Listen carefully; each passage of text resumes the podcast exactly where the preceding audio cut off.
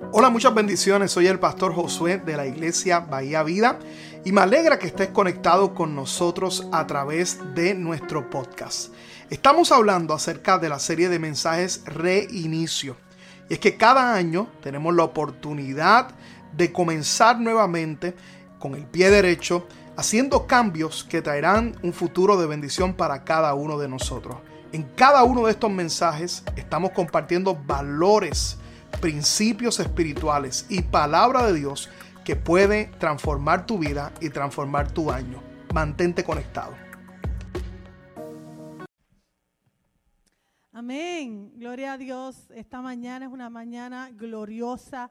Un nuevo año ha comenzado y queremos honrar al Señor y gloria a Dios porque ustedes han decidido estar en el mejor lugar del mundo en esta hora. Amén celebrando la presencia del Señor, pastores eh, Michelle y Josué, qué lindo eh, sentir la presencia de Dios en este lugar, sentir como los ángeles, su Espíritu Santo se pasea, sabemos que por cada corazón las alabanzas, la palabra nos llena.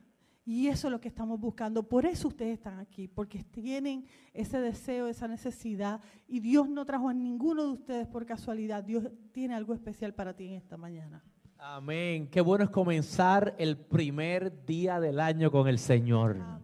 Dile, Señor, tú eres mi prioridad. Díselo, díselo. Señor, tú eres mi prioridad. Tú estás al tope de la lista de mis prioridades. Alabado sea el Señor. Y, y ustedes saben, como dijo el pastor ahora mismo, nosotros, ¿cuántos puertorriqueños hay aquí? Levante la mano. ¡Uh! pero sí, como el 90% de la iglesia. Bueno, para los que no conocen totalmente la cultura boricua, las navidades más largas se dan en Puerto Rico. Comienzan el primero de noviembre y después de los reyes, de los reyes que es el 6, continúan ocho días más dando parranda. la parranda es llegar a la casa a las 2 de la mañana o a las 3 de la mañana y vaciarte la nevera, por si no la entendía. Eh, cantando. Así que, y nosotros vamos a cantar algo, póngase de pie porque vamos a cantar algo bonito, sabiendo que Dios es nuestro rey, que Dios es nuestra vida. Y esto dice así, la letra del coro va a estar en la pantalla, así que usted con sus palmas, con su voz, vamos a darle gracias al Señor, que es el grande. ¿Cómo dice? A ver, dame buen volumen aquí de la música. Buen volumen, bien arriba, bien arriba. Eso.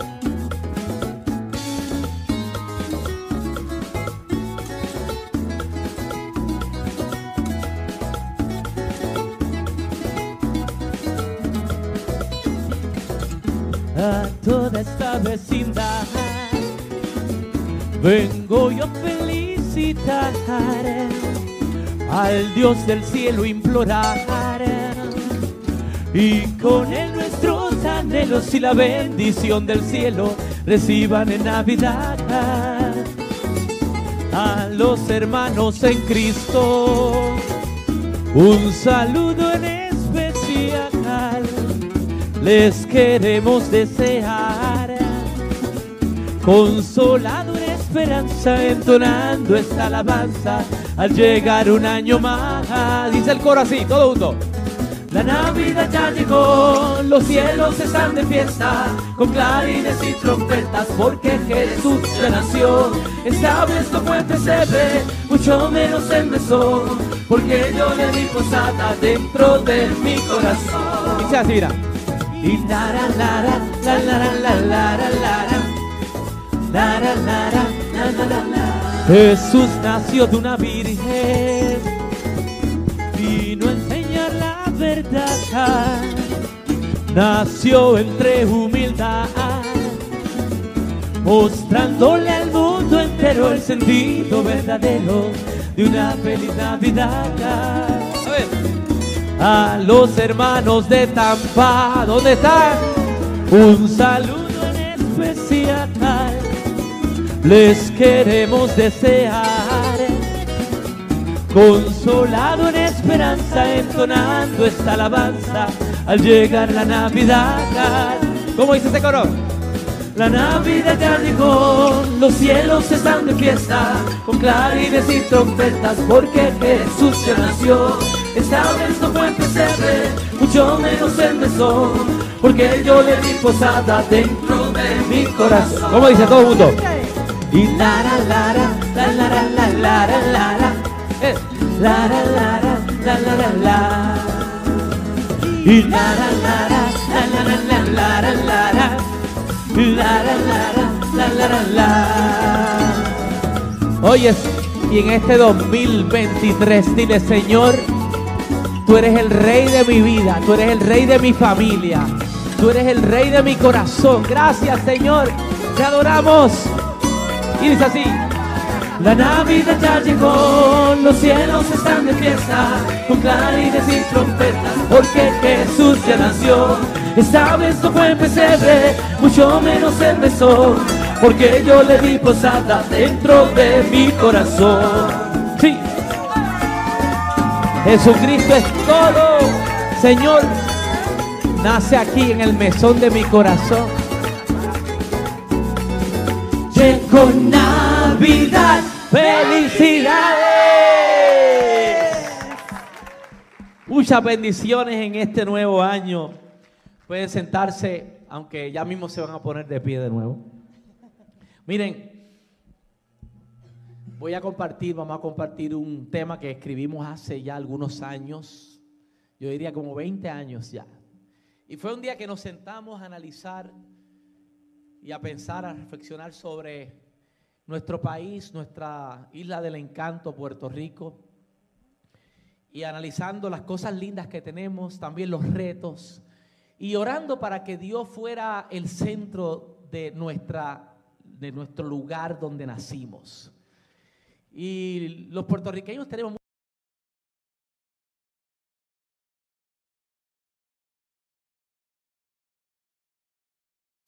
caracterizan, muchas cosas que nos hacen únicos, nos caracterizamos.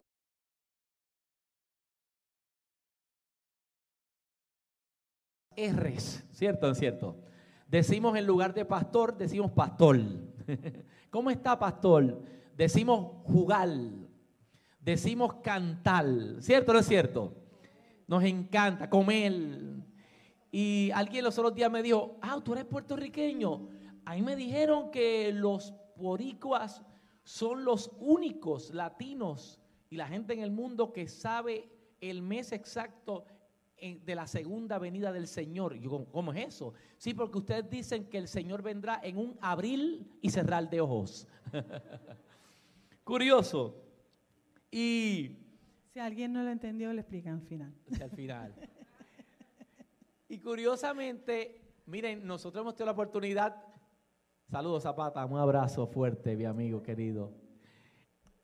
Nosotros somos, miren, de verdad, nosotros hemos viajado casi 50 países, casi 50 países. No sé si lo hacen en otro lugar, pero yo no lo he visto.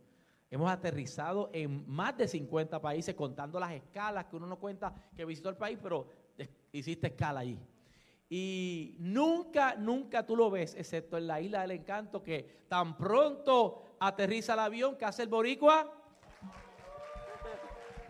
aplaudimos. es así. Nosotros los boricuas tenemos unas palabras únicas. Por ejemplo, en todo el continente le llaman naranja. Nosotros le llamamos China. China, ¿por qué? Por ejemplo, en todo el continente le llaman el bote de basura o el recipiente de basura. Nosotros le llamamos zafacón. Dicen que es porque los americanos cuando estaban allí al control de la isla tenían unos botes de basura que decían safety can. Y el jibarito dice, es un zafacón, no sabía hablar inglés. Dicen, dice la historia por ahí, algunos la cuestionan. Todo el mundo le llama jeans, nosotros le llamamos maones. Para los hispanos decir eh, en el continente, ahorita es right now, en estos momentos, right now. Ahorita, vamos ahorita, vamos ahorita. ¿Dónde están los mexicanos? Los mexicanos, los mexicanos acá. Dice usted, vamos ahorita. Se dice ahorita, pero para nosotros. De volada. de volada. Ahora mismo. Para nosotros eso es. Olvídate, más tarde. Más tarde, y si es la esposa que le dice, mi amor, saca la basura, él dice, ahorita. Y ahorita es que pasaron tres días y la basura está ahí todavía. Exacto. Ustedes saben de eso, ustedes saben de eso. A mí me tiraron al medio, pero usted sabe que usted también hace. y nuestra maravillosa cultura tiene muchas cosas de las cuales podríamos hablar, pero también nos caracteriza que en nuestro escudo, en el escudo nacional, tenemos un corderito y una Biblia. Y esa isla es la isla del Cordero, ese Cordero Jesucristo. Y le pueden llamar la isla del reggaetón o del trap o de la música urbana. No, no, es la isla del Cordero, seguimos haciendo.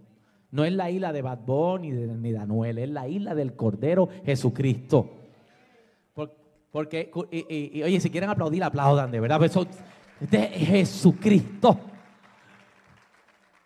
Tenemos muchas iglesias en la isla. Creo que somos una, yo creo que una de las, de, las, ah, de los países en el mundo que tiene más iglesias por millas cuadradas. Tiene más iglesias que McDonald's. más emisoras de radio cristianas. Así que somos un pueblo de fe. Y voy a cantar este cántico que grabamos hace unos años, como dije, que habla acerca de que queremos que Borinquen siga siendo la isla del Cordero. Pero mientras cantamos, posiblemente tú que eres de otro país, a los boricos pedimos que nos pongamos como que en sintonía para pedirle a Dios por eso. Pero si tú no eres de Puerto Rico, que tú digas lo mismo para tu país. Yo voy a decir que Borinquen sea de Cristo, pero tú en tu mente di que Cuba sea para Cristo. Que, amén, cubanos, están los cubanos que República Dominicana sea para Cristo. Ahí están los dominicanos. El mangú siempre los tiene activados, siempre. Que Colombia sea para Cristo. Aquí están. así que tú pienses en tu país. Venezuela para Cristo. Deben estar por ahí muchos venezolanos.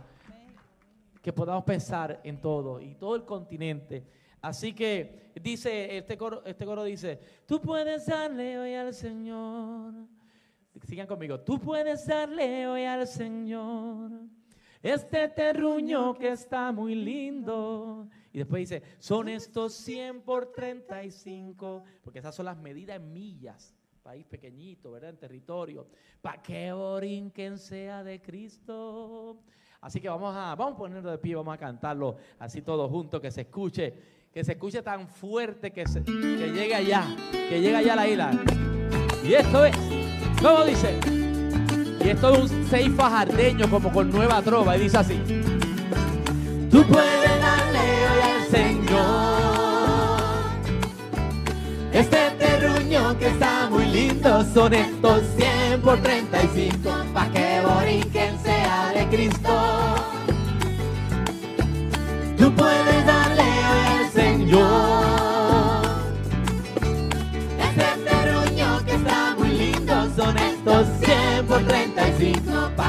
de Cristo. Desde el monte hasta los cielos, en las cumbres y en las cabañas, el jibarito del campo tiene paz en el alma. Y Cristo solo es quien puede darla. Que el azul nuestro cielo y el verde de las colinas sean el trono de la vida de Jesús nuestro Cordero. Pues de Él es nuestro suelo. Y dice el coro, tú puedes darle al Señor. Este terruño que está muy lindo son estos 100 por 35 pa' que origen sea Ya no quiero más violencia, ni injusticia a tus hermanos, pues por Dios fuimos creados para sana convivencia. Siempre actúa con paciencia. Viva Cristo en la familia edifiquen en la roca, con él nunca habrá derrota, sino paz y armonía. Pues Jesús es alegría. Y como dice, Tú puedes darle al Señor. Este terruño que está muy lindo son estos 100 por 35 pa' que Borinquen sea de Cristo. Isla bella del encanto, es la tierra en que nací, donde canta el coquí y dijo mi canto. Con profundo amor te pido, dale todo al Creador, tu familia y corazón, que siga el encanto. Y escuchen el cuatro puertorriqueño.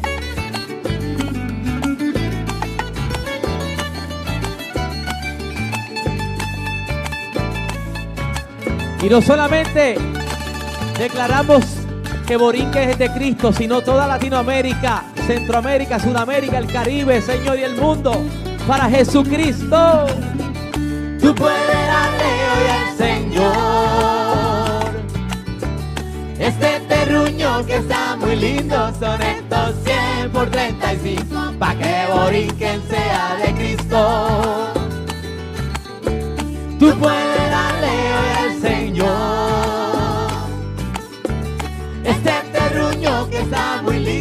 Son estos 100 por 35 pa' que Borinquen sea de Cristo. Eso.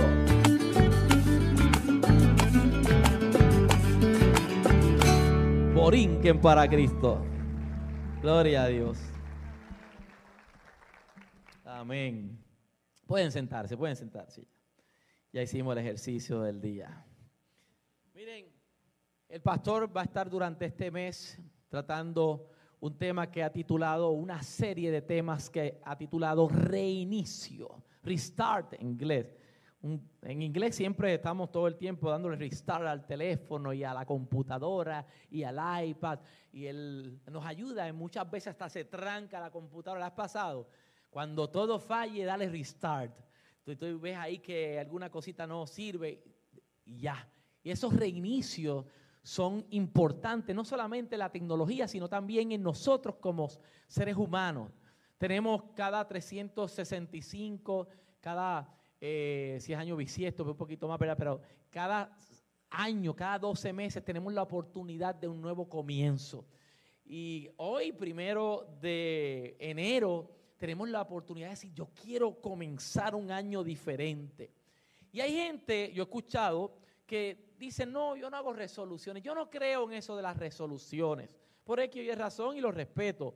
Pero es vital tener resoluciones. Las resoluciones de nuevo año no son otra cosa sino metas, objetivos, planificar para tú no entrar un nuevo año en la improvisación. Y es vital, y si tú no las, ¿cuán- ¿cuántos hicieron ya las metas de nuevo año? Levanten la mano los que hicieron resoluciones. Muy pocos. Yo espero que antes que, antes que usted salga allí, usted ya empiece a pensar y después se siente.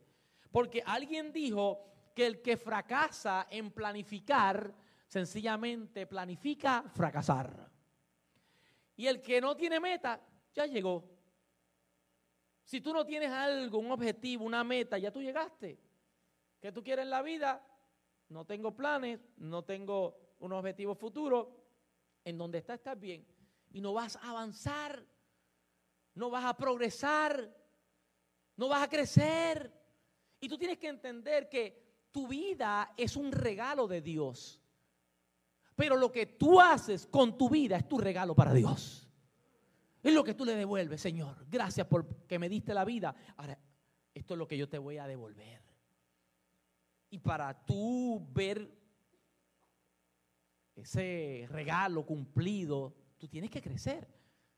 Tienes que desarrollarte. Y además, cuando hablo de metas, objetivos, es importante. Dice, no, que yo sé que yo avanzo, yo sé. No, no, tú debes tener por escrito las cosas que tú quieres lograr. Porque eso te va a dar a ti un punto de referencia para saber lo que tú avan- avanzaste. Yo he puesto, yo siempre pienso un ejemplo. Si hay alguien que vende aguacates, vamos a poner aguacate. ¿Cuántos comieron aguacate en estos días? Con arroz con gandules. Está rico, ¿verdad? Pues esta persona vende aguacates. Pregunto, si sale a la calle a vender aguacates y vende 25 aguacates, ¿le fue bien? ¿Sí o no? Los que piensan que le fue bien, digan amén. Pero no solamente vendió el primer día 25, vendió después 50. ¿Cuántos pueden pensar que le fue bien? Digan amén. No, eso es relativo. El tú saber si le fue bien o le fue mal, tiene que ver con la meta que él tenía inicialmente. Porque si él dijo, yo voy a vender 100 aguacates hoy vendió 25, pues entonces no le fue bien.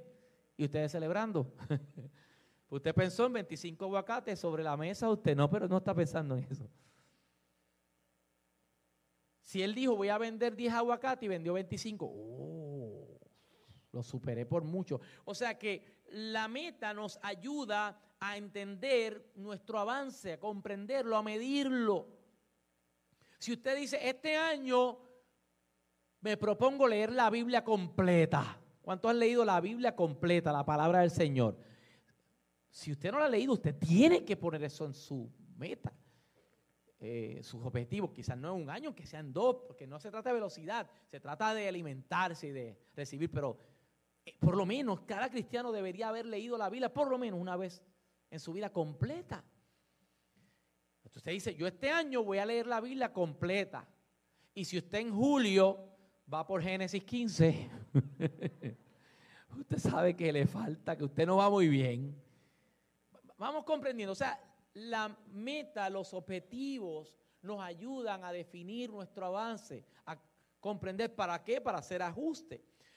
Y esto no se trata de un tema motivacional, un tema humanista, no.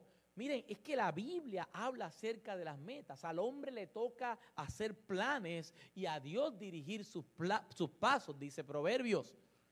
Y si tú miras a Dios, Dios no improvisa. No, al contrario, Jesús tenía planes claros, definidos cuando llegó a este mundo.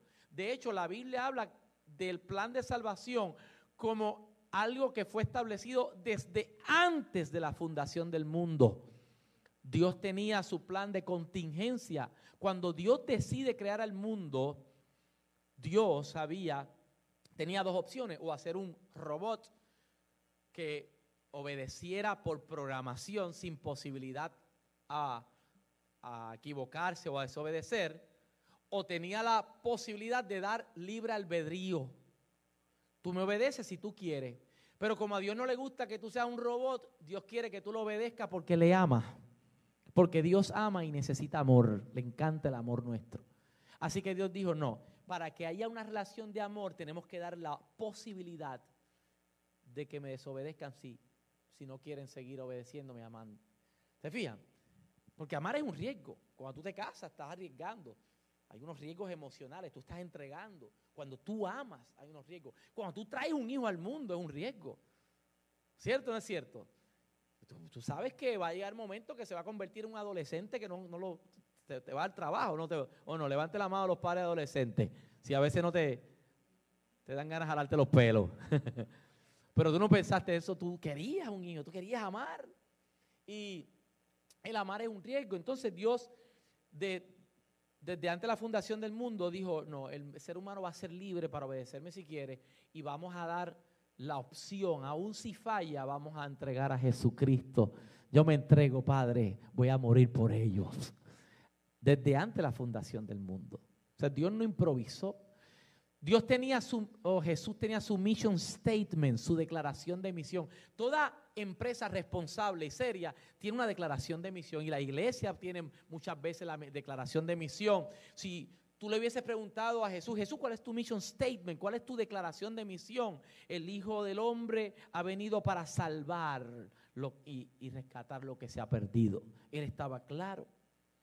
Bueno, Mateo 18, si quieres ponmelo por ahí.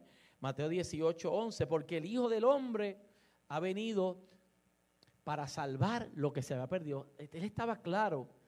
Dios tenía, o Jesús cuando llegó a esta tierra, tenía una agenda bien definida. No crea que él llegó así porque sí. Eh, sin planificación. Cuando tú miras Gálatas 4:4, dice Gálatas 4:4, pero cuando vino el cumplimiento del tiempo, es decir, cuando vino la fecha, cuando llegó el momento, ¿qué momento? Algo que se había planificado a priori, con anterioridad.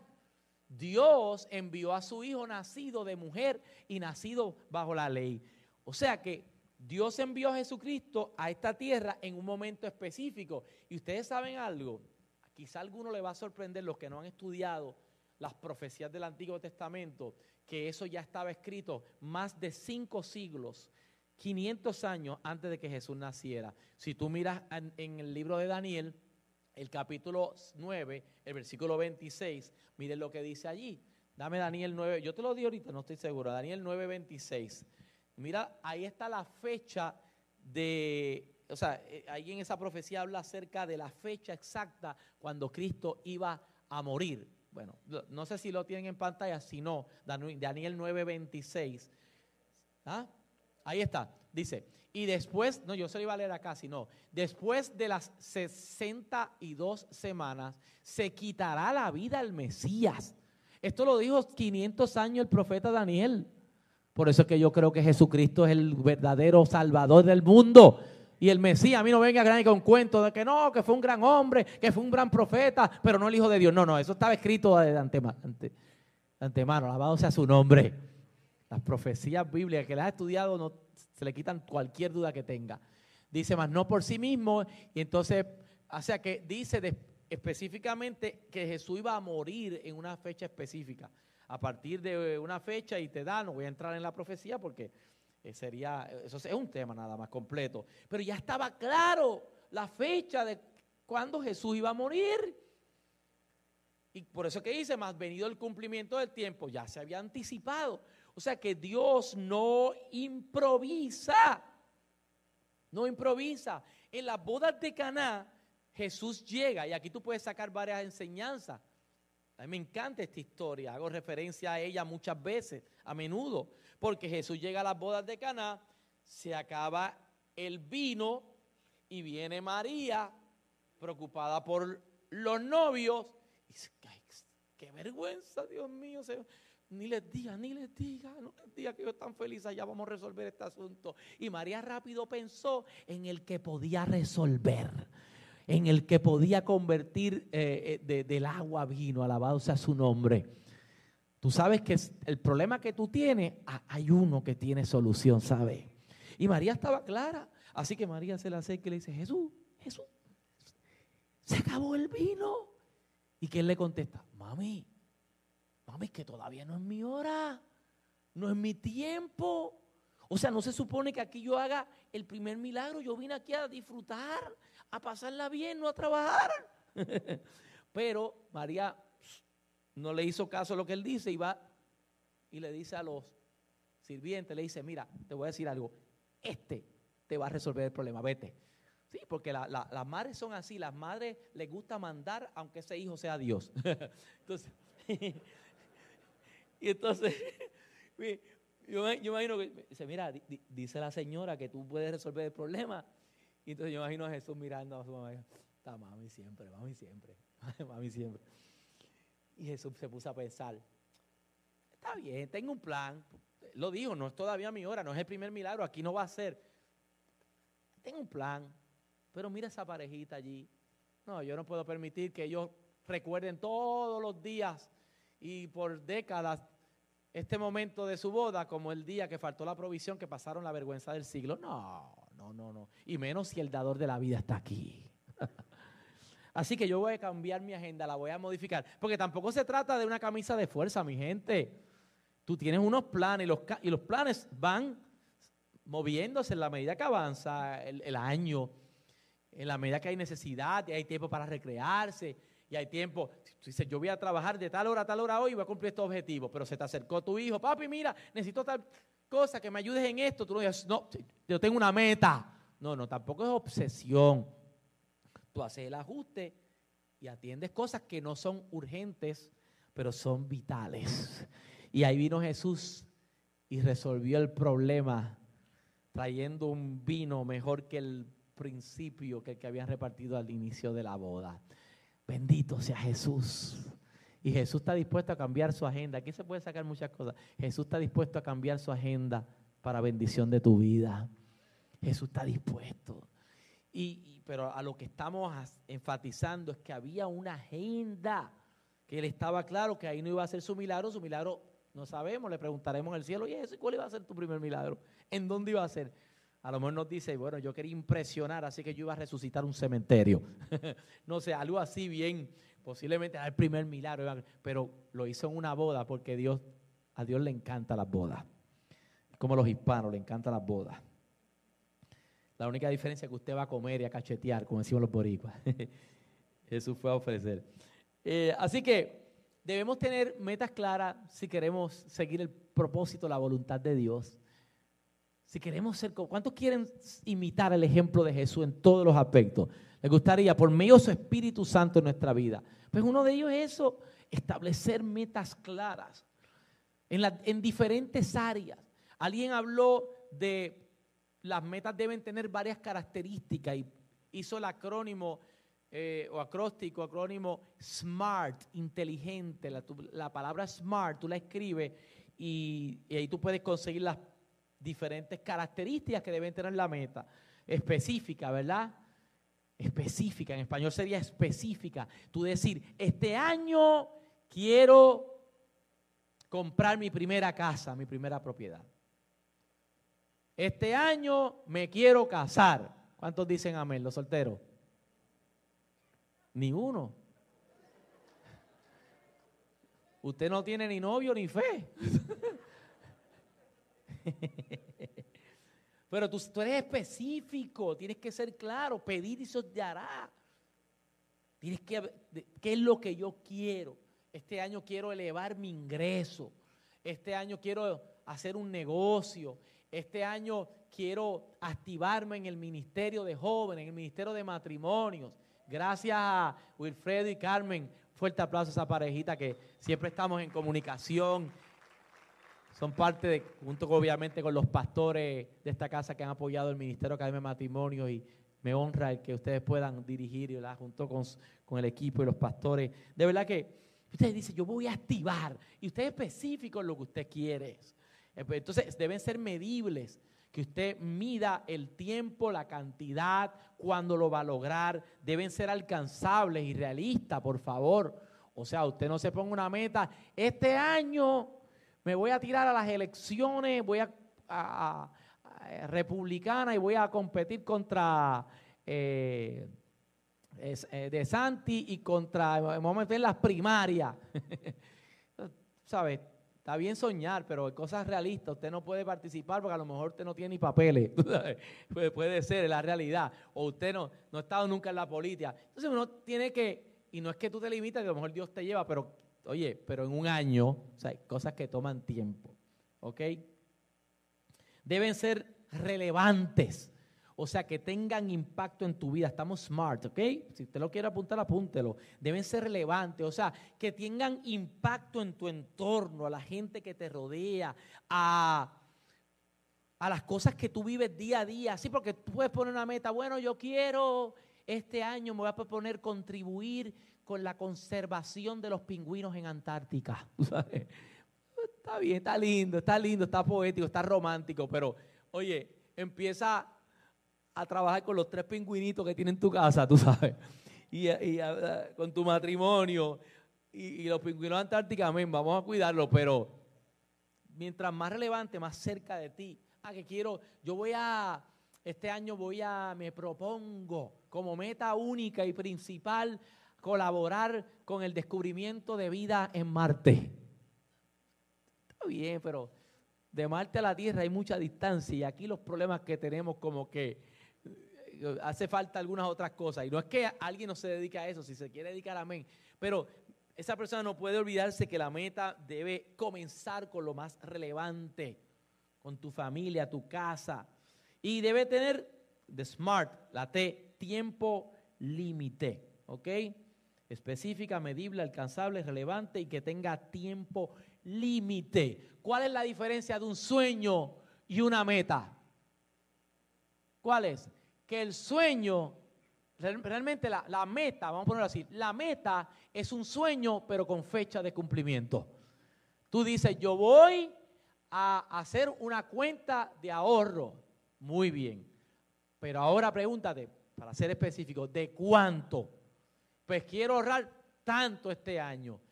Ya se acabó eso de vivir de cheque a cheque y siempre estar preocupado porque no tengo fondo de emergencia. Ahora yo voy a hacer una cuenta de emergencia.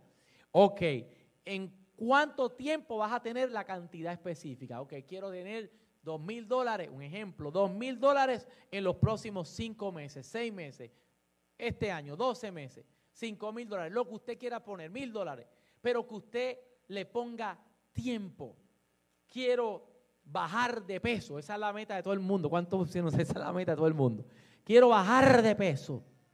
Usted, ok, eso es muy general. Quiero bajar tantas libras en tanto tiempo. ¿Ok?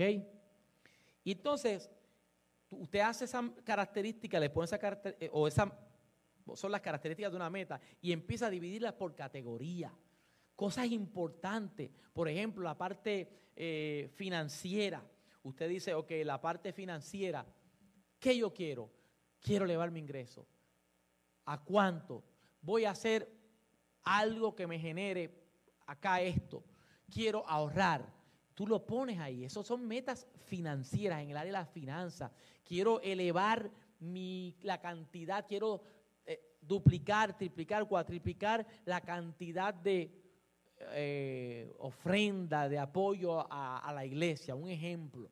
Ok, esto, los pastores no me pidieron que dijera esto, pero es una buena meta. Este año nosotros estamos orando para invertir más en el reino de Dios. Y tenemos unas metas específicas, lo que queremos invertir, porque ya Cristo viene pronto y es tiempo de invertir más en la obra del Señor. Y tú lo pones y pones la cantidad y dices, Señor, dame la sabiduría. Y tienes metas, aparte de la financiera, metas intelectuales metas mentales. Intelectuales tienen que ver con desarrollo personal, donde tú dices, yo voy a terminar mi carrera porque la empecé hace tanto tiempo y o voy a voy a leer. La gente ya no está leyendo. Nosotros yo me, en mis metas personales todos los años es tratar de leer por lo menos dos libros al mes. Terminar por lo menos con 24 libros al año o algo equivalente. A veces uno eh, un audiolibro o algo que tú puedas crecer, porque quiero desarrollar mis talentos, quiero aprender para ser más útil en las manos de Dios, para hacer un mejor trabajo. Y tú le dices, Señor, yo quiero leer tantos libros por mes, quiero tomar un curso de esto, metas intelectuales, cuidar la dieta mental, la salud mental. Digo, me relaciono lo lo mental, lo del desarrollo personal, porque aquí, aquí está todo. Todo el mundo póngase la mano en la cabeza, todo el mundo, todo el mundo, todo el mundo. Y dígale al Señor, Señor, dígale, Señor, cámbiame la chola, dame la cabeza. Porque de acuerdo a la información que haya en tu mente, es como tú vas a reaccionar. ¿Qué tú estás metiendo a tu mente todos los días? Mucho Netflix. ¿Qué les parece si este año decimos, Señor, menos Netflix, más Biblia? Menos redes, menos... Hay alguien que quiera aplaudir, levanta tu aplauso.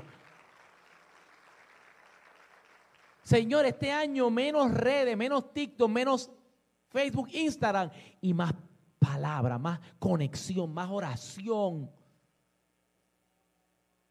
El tú decir, Señor, este año voy a cuidar la música que estoy escuchando, porque la música que estoy escuchando no me está ayudando a crecer.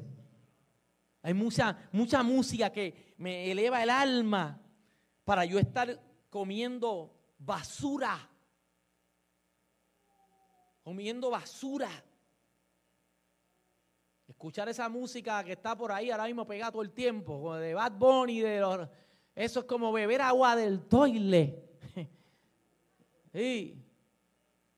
Titi me preguntó si tengo muchas novias. Ah, tengo muchas novias. Hoy tengo una, mañana tengo otra. Ah. Basura. Eh, tú te- especialmente los jóvenes. Si tú te estás programando, tú estás programando con eso. Tu vida lo que va es camino al fracaso. Vas a tomar malas decisiones. Porque aquí está el timón, aquí está la calidad de tu pensamiento, determinan tus decisiones y tus decisiones determinan tu éxito. Por eso la Biblia dice, sobre toda cosa guardada, guarda esto, tu corazón, tu mente, porque de eso depende tu vida. Entonces, no solamente está la finanza, no solamente está mi desarrollo personal, lo mental, sino también lo que tiene que ver con relaciones familiares. Hay gente que descuida esa parte. No, tú no puedes estar trabajando todo el tiempo. Tú tienes que dedicar tiempo a tus hijos, a tu esposa. Hay momentos de hacer pausa. De, este año voy a trabajar de tal hora a tal hora. A tal hora apago, termino, suelto el celular, lo boto y empiezo a concentrarme, a hablar con mi familia, a conectarme, a jugar con mis hijos. Así es. Jóvenes, sueñen, sueñen con tener buenas amistades, casarse. Es maravilloso casarse. Maravilloso, hermano. ¿Cuántos, ¿Cuántos son casados y felices? Así es. Así es. Estar casado es lo mejor que hay. Una bendición. Estas nuevas generaciones, ¿no? Como dijo aquel. Amén, amén. Pero con la misma, ¿oíste? muy bien, muy bien. Sí, es maravilloso. Estas nuevas generaciones le han vendido el mito porque, porque como no, no estamos pendientes a la palabra, a los principios, estamos dejándonos manipular por todas esas ideas, todo ese lavado de cerebro, antivalores. Entonces, ah, no, que lo mejor es convivir, lo mejor es no casarse, que casarse es malo, que si el matrimonio es echarse la soga al cuello, que no, no, no, no, no, casarse es maravilloso. Los otros días viene un, adolescente, un, joven, no adolescente, un jovencito, 18, 19 años, me dice, me dice, Donate, tú hablas tanto del matrimonio, ¿qué es el matrimonio? El matrimonio, no hay cosa mejor que estar soltero. Me dice, porque te puedes acostar con quien sea. Anoche dormí con soledad y antenoche con hambre.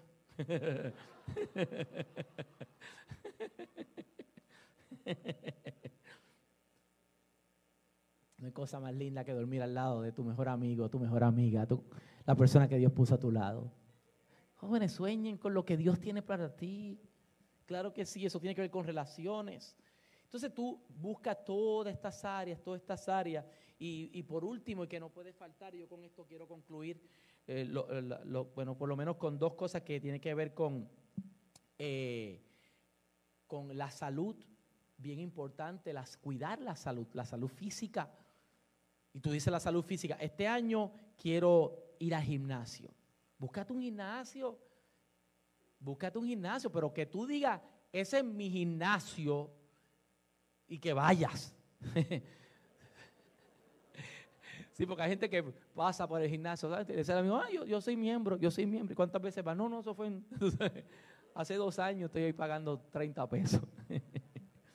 que vaya y va a un gimnasio, tu salud, alimentarte bien, decir este año voy a alimentarme bien, voy a comer un poco más saludable, bien importante. Yo sé que, eh, bueno, ahí, ahí está asunto de, de hacer su desarreglito en Navidad, todo el mundo hace su desarreglito, ¿cierto o no es cierto? ¿Cuántos comieron tembleque, tres leches? Usted en vez de comerse un tres leches, se come dos. no, no, uno hace su desarreglo de vez en cuando, algo frito, está bien, pero no todos los días. Como dijo alguien en la fiesta, ¿tú estás dieta? Sí, yo estoy con la dieta de Eva. ¿Y cuál es esa? Comiendo todo lo prohibido. Está bien, de vez en cuando, de vez en cuando. Pero que eso no puede ser lo rutinario, ¿tú entiendes? Tú cuidas tu salud para que tú tengas rendimiento a largo plazo. Y, y en todas las áreas, lo profesional. Yo sé que hay gente voy a ir cerrando, pero hay gente que dice, pero vale la pena soñar, vale la pena soñar. el mundo está malo. Yo no sé si vale la pena uno soñar. Y hay gente que dice, yo me voy a concentrar solamente en la segunda venida de Cristo. Amén, eso debe ser tu meta principal.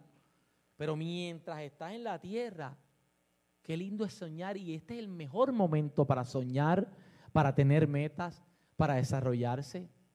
Este es el mejor momento. De verdad, como está el mundo que se está cayendo en canto, que si guerra, que si la economía, ahora anunciaron la recesión, que si las enfermedades, no sabemos si viene ahora otra pandemia de China, que si todo, todo está malo. Pero ¿sabes algo? Yo pienso que eso justifica más el uno soñar, el uno tener metas para, para bendecir a los demás y para salpicar a los demás con el gozo de Cristo, con la esperanza de Dios, con la, eh, el sueño de algún día encontrarse con el Señor.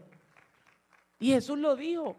Hay una parábola que dice que el maestro, el, perdón, el dueño de la viña se fue y dejó a los trabajadores, a los obreros allí haciendo sus labores. Y algunos se descuidaron, dijeron, ¿por qué tarda?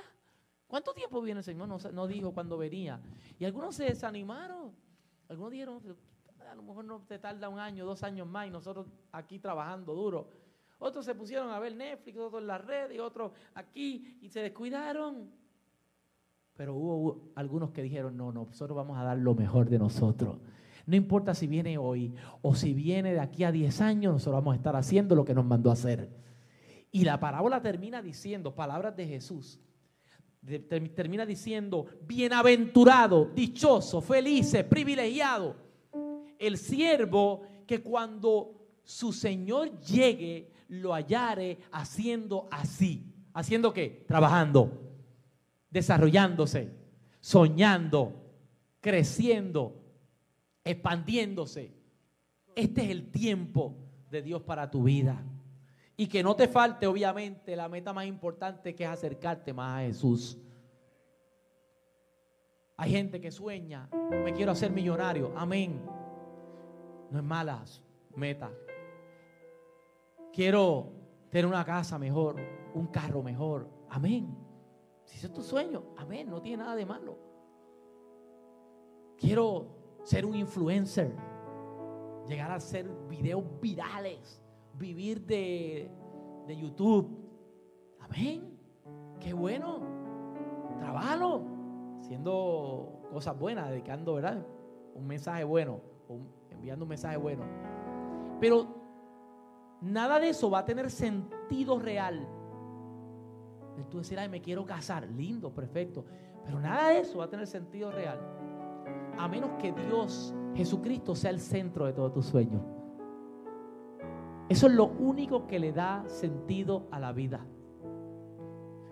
Porque le da sentido eterno. Y Dios hoy te dice, sueña, trabaja por tu sueño. Vamos a cumplir metas, especialmente las que yo tengo para ti, que esas son las mejores. Pregúntale a Dios cuáles son, no tus metas, sino las de Él. Y quiero que la meta suprema sea que tú y yo tengamos una relación profunda. Que este año Dios se convierta en tu pasión. Que este año Dios se convierta en tu todo. Lo demás por añadidura. Se va a poner tu vida mejor. Si tú has estado caminando no muy cerca de Jesús, pruébalo, pruébalo para que tú veas. Te levantas en la mañana y empiezas a respirar a Dios de su Espíritu Santo. Y que tú andes en el carro y Dios sea tu motivación. Y que tú le hables a Dios sobre las cosas que quieres hacer. Señor, estoy soñando con esto, quiero hacer lo otro. Y comienzan a hablar y a pulir el, el plan juntos. El Espíritu te va a guiar. Y tú empiezas a hacer de Jesús lo más importante y decir, Señor, todo lo que hago, lo quiero hacer para la gloria tuya y que hagas tu pausa para meterte como nunca antes con el Señor en oración. Hay que sacar tiempo para orar, para orar, para hablar con Dios. No te puedes levantar a la hora justo que tienes que vestirte. Trata de levantarte un poco antes. Pon el reloj 15 minutos antes, media hora antes. Y si pones la hora antes, ponlo. Ponlo media hora antes. Yo sé que hay veces que uno pelea. Yo venía a predicar y yo decía, nosotros nos acostamos a las 3 de la mañana. Yo, a las dos y pico, fin de las tres. Y esta mañana cuando sonó el reloj, yo creo, que lo puse como a las siete casi. Y decía, ay Dios mío, lo voy a poner a las siete porque yo no me voy a parar en este púlpito a menos que yo esté mínimo una hora con mi Jesús. Pues yo quiero que el Espíritu Santo se pasee aquí. Yo quiero ser instrumento tuyo. Cuando sonó ese reloj dije, ay Señor, ¿quién me mandó a aceptar esta invitación? Pero de momento pensé en Dios, en la visión, en, la gente que iba a estar aquí en ustedes. Y dije, no, qué privilegio. Y estuve una hora con Dios ahí, orando, hablando, leyendo la palabra, buscando su rostro. Y, esos primeros segundos, cuando uno se levanta, a veces es difícil. Pero cuando tú empiezas a buscar la presencia, te vas a caminar al patio, empiezas a orar. Uf, pasas el mejor día de tu vida. Esperamos que esta palabra haya sido de bendición para tu vida. Te invitamos a que te mantengas conectado con nuestra iglesia y ministerio a través de las redes sociales. Puedes buscarnos bajo Iglesia Bahía Vida y nuestra página de internet bahiavida.church, donde podrás encontrar mayor información y podrás acceder a contenido y encontrar los enlaces para continuar ayudándonos a llevar la palabra de Dios a través de tu generosidad. Finalmente, gracias por tus oraciones y te invitamos a que te mantengas conectado a la palabra de Dios a través de nuestra iglesia Bahía Vida. Bendiciones.